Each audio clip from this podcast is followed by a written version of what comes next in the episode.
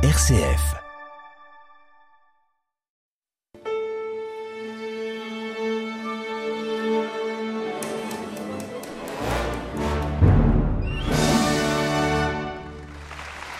Bonsoir, je suis ravi de vous retrouver au cœur de l'Orchestre national de Lyon. C'est un musicien à part et c'est un musicien à part entière de l'orchestre, c'est le pianiste accompagnateur Pierre Thibault. Bonsoir Pierre. Bonsoir. Merci beaucoup euh, d'être avec nous. Vous allez interpréter notamment un grand classique jeune public symphonique qui est le Carnaval des animaux. Ce sera le 25 octobre prochain. Alors pour un pianiste accompagnateur comme vous, est-ce que c'est euh, un classique absolu que vous jouez pour la 28e fois ou est-ce que c'est plutôt euh, une œuvre que vous découvrez? Personnellement, c'est la première fois que je le joue en concert. Et donc, on l'a enregistré euh, au début de l'année euh, avec les musiciens de l'Orchestre national de Lyon, mais c'est la première en concert. Ce sera votre première en concert Mais oui. Du carnaval. Et alors, c'est un concert avec récitant, avec euh, un autre pianiste. Vous, vous avez l'habitude, vous êtes accompagnateur de l'ONL, mais travailler comme ça avec des gens, disons, extérieurs à l'orchestre, c'est un plaisir particulier qui vous convient très bien ou ça change un peu la donne? Ça change un peu la donne, mais c'est intéressant. Avec euh, Pierre Yvodic, qui sera aussi au piano euh, sur euh, le carnaval, on a fait un concert de musique de chambre à deux pianos et percussions, notamment avec la sonate de Bartok. C'était déjà il y a trois ans maintenant, si je ne dis pas de bêtises. Et des concerts avec récitants. Il y en a eu aussi, par exemple, un concert avec Elodie Fondacci, qui récitait son propre texte, un concert qui s'appelait euh, L'enfant qui entendait les étoiles. Euh, donc là, on l'avait reçu euh, ici pour ce spectacle-là. C'est vrai. Et donc il a aussi écrit les textes. Des poèmes qui vont avec le Carnaval des animaux. C'est ça, une nouvelle version. Et la version que vous allez jouer, c'est la même que celle que vous avez enregistrée ou est-ce qu'il y a plusieurs versions de l'œuvre? Il y a deux versions si on veut, dans le sens où euh, parfois on la joue de manière euh, très chambriste, c'est-à-dire avec les cordes, avec euh, un instrumentiste par pupitre, donc un quintet à cordes, deux violons, un alto, un violoncelle et une contrebasse. Et là, ce qu'on va faire en concert, c'est la version plus orchestrale. rien ne change, sauf les cordes, qui du coup sont des pupitres entiers de cordes je ne sais pas à quel nombre exact euh, il y aura, mais il y a un pupitre de violon 1, de violon 2, d'alto, etc. Et dans la version que vous avez enregistrée, il y a aussi euh, les cordes. Dans la, version, qu'on a enregistrée, il y a les cordes, mais en version chambriste. Ah non, c'est la version chambriste. Et là, c'est la version, c'est votre première en grand. C'est ça aussi, en concert et en grand. Alors, oh, moi, il y, a, une œuvre, enfin un morceau que j'aime particulièrement parce que je suis souvent allé au Festival de Cannes comme journaliste de cinéma, c'est l'Aquarium. Alors j'ai choisi une version à deux pianos puisque vous allez jouer à deux pianos. Voici l'aquarium du Carnaval des animaux.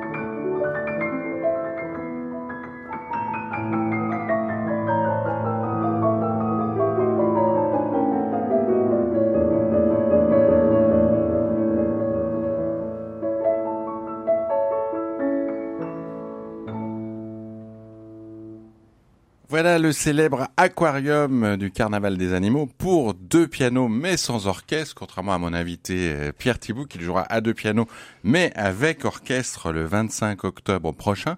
Est-ce que pour un pianiste comme vous, Pierre, qui jouait tout avec l'orchestre, c'est une œuvre particulièrement difficile? Est-ce qu'il y a des morceaux plus... ou est-ce que c'est c'est un entraînement pour les doigts? euh, alors c'est Saint-Saëns, donc il était très bon pianiste lui-même et il écrivait très bien pour le piano. Donc il y a des morceaux qui sont très virtuoses, mais en même temps très efficaces. Par exemple, euh, le mouvement qui s'appelle Emion ou Animo Veloce, qui décrit des, c'est des, il me semble des ânes sauvages et qui, euh, du coup est, est, un morceau très rapide, juste joué aux deux pianos avec des espèces de gammes qui s'alternent aux deux mains. Donc ça fait un effet euh, très impressionnant, mais c'est aussi très bien réalisé pour le piano. Et de jouer à deux pianistes au niveau synchronisation, euh, c'est très simple parce que vous êtes fusionnel euh, avec votre compère Pierre-Yves Audic ou ça demande quand même des réglages ça en demande, répétition différents? Ça demande pas mal de réglages parce que le piano est un instrument où le son est très très direct. Et donc quand on doit jouer vraiment ensemble, ça demande de un réglage, ça demande de vraiment bien s'entendre musicalement. Avec Pierre-Yves, on a la chance d'avoir euh, déjà fait ce concert de musique de chambre euh, avec euh, Bartok, Bernstein, Marquez il y a quelques temps, d'avoir aussi enregistré le Carnaval des animaux à l'auditorium. Et puis avant cela, en fait, on a été ensemble accompagnateurs de la classe de direction d'orchestre au Conservatoire de Paris pendant huit ans. Et donc en fait, toutes les deux semaines, on se retrouvait sous la direction d'un chef, mais à jouer le répertoire symphonique, euh, les symphonies de Beethoven, de Schumann, de Brahms, etc., euh, en réduction pour deux pianos. Et donc en fait, on a aussi pris l'habitude de jouer ensemble. Donc finalement, c'est peut-être le musicien avec lequel j'ai le plus joué euh, de piano et, le fait le plus de musique de chambre entre guillemets. Et vous jouez les mains dans les mains pour le coup. On peut dire ça. et alors Saint-Saëns est aussi connu pour son orchestration, pour ses couleurs. Vous êtes aussi euh, par ailleurs arrangeur et orchestrateur. Est-ce que là aussi, dans le Carnaval des animaux, il y a une inspiration? Moi, je trouve que les couleurs restent assez modernes, comme on l'entendait dans l'aquarium. Est-ce que c'est une musique qui, en termes d'orchestration, euh, reste très actuelle? Oui, il y a des choses très intéressantes. Il est vraiment à mi-chemin entre euh, la musique de chambre et les effets d'orchestre il arrive à obtenir, même dans la version chambriste, avec une seule corde par pupitre, des effets très orchestraux, notamment dans le dernier mouvement, par exemple, dans le final où tous les instruments sont réunis, alors qu'il y a des mouvements comme euh, l'éléphant, où il y a juste la contrebasse et le piano, ou le cygne qu'on connaît bien, qui est le violoncelle avec les deux pianos ensemble, qui sont beaucoup plus chambristes. Et oui, il y a des effets très originaux. il va vraiment, évidemment, Aquarium, c'est peut-être le meilleur exemple avec euh, aussi l'ajout d'un instrument très rare, et des instrumentistes sont rares aussi, c'est l'harmonica de verre. Euh, donc euh, on a eu la chance de pouvoir enregistrer Aquarium avec un harmonica de verre à l'auditorium, et c'est Thomas Bloch qui jouait la partie d'harmonica. Pour les concerts qu'on donnera à Lyon et ailleurs, ça sera, comme on le fait souvent, parce que c'est plus simple, remplacé par un, par un glockenspiel mais ça fait partie des choses aussi l'utilisation du xylophone et tous les effets qu'ils trouvent pour finalement euh, imiter les, animaux du carnaval. Oui, c'est des, choses très étonnantes, euh, toujours bien trouvées. Euh, et c'est un moment dans sa vie où il a plus grand chose à prouver orchestralement, puisque c'est en fait ça date de la même année que la troisième symphonie avec orgue. Donc il était un compositeur d'orchestre très accompli. Et c'est évidemment un spectacle tout public, effectivement, avec tous les animaux, avec de l'humour.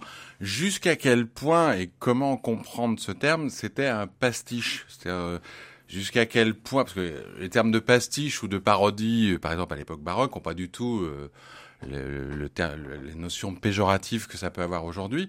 Mais jusqu'à quel point c'est complètement de l'humour et complètement de la musique sérieuse?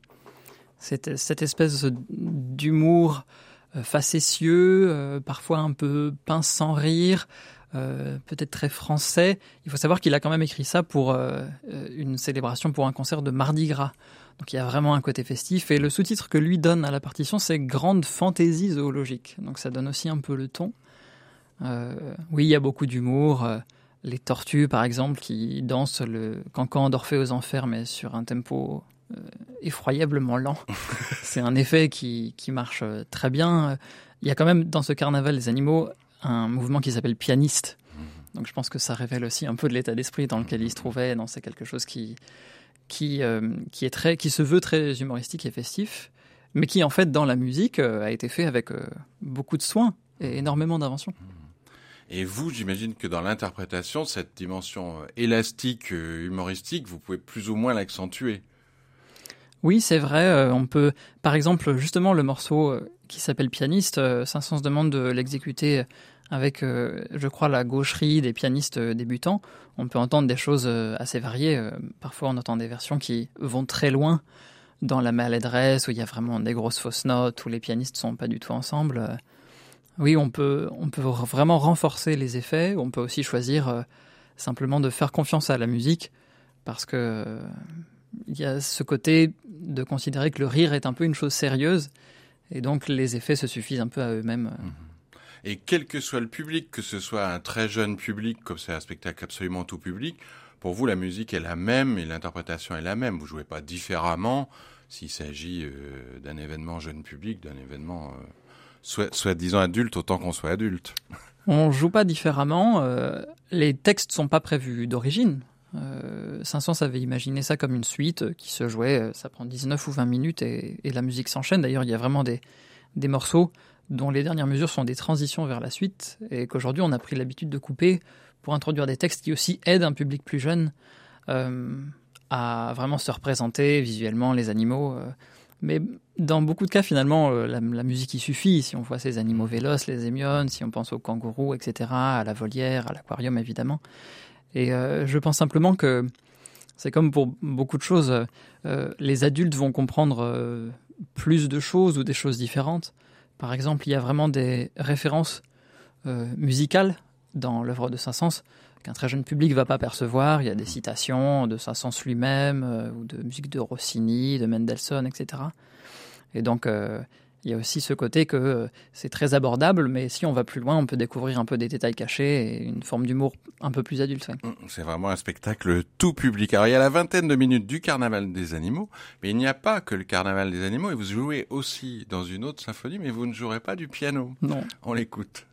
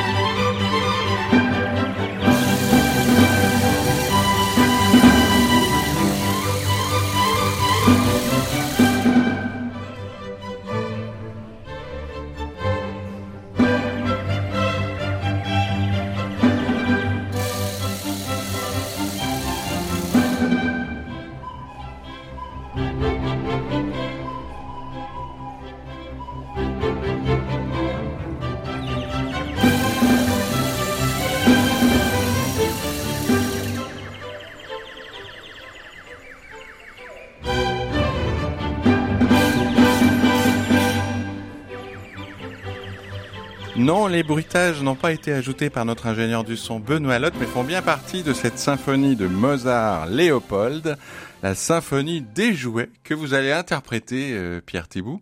Mais alors, vous n'allez pas l'interpréter au piano, j'ai pas entendu de piano. Non, il y en a pas, effectivement. C'est une symphonie donc pour cordes euh, et euh, toute une série de jouets, d'appos, comme on l'entend. Là, on entend le coucou, évidemment, le rossignol aussi Donc voilà, c'est alors l'attribution à Léopold Mozart, si je dis pas de bêtises, est un peu contestée. On n'est pas très sûr de qui l'a écrite. On a souvent, on a longtemps dit que c'était Haydn, et puis finalement le frère de Haydn, le père de Mozart, euh, peut-être encore une autre personne.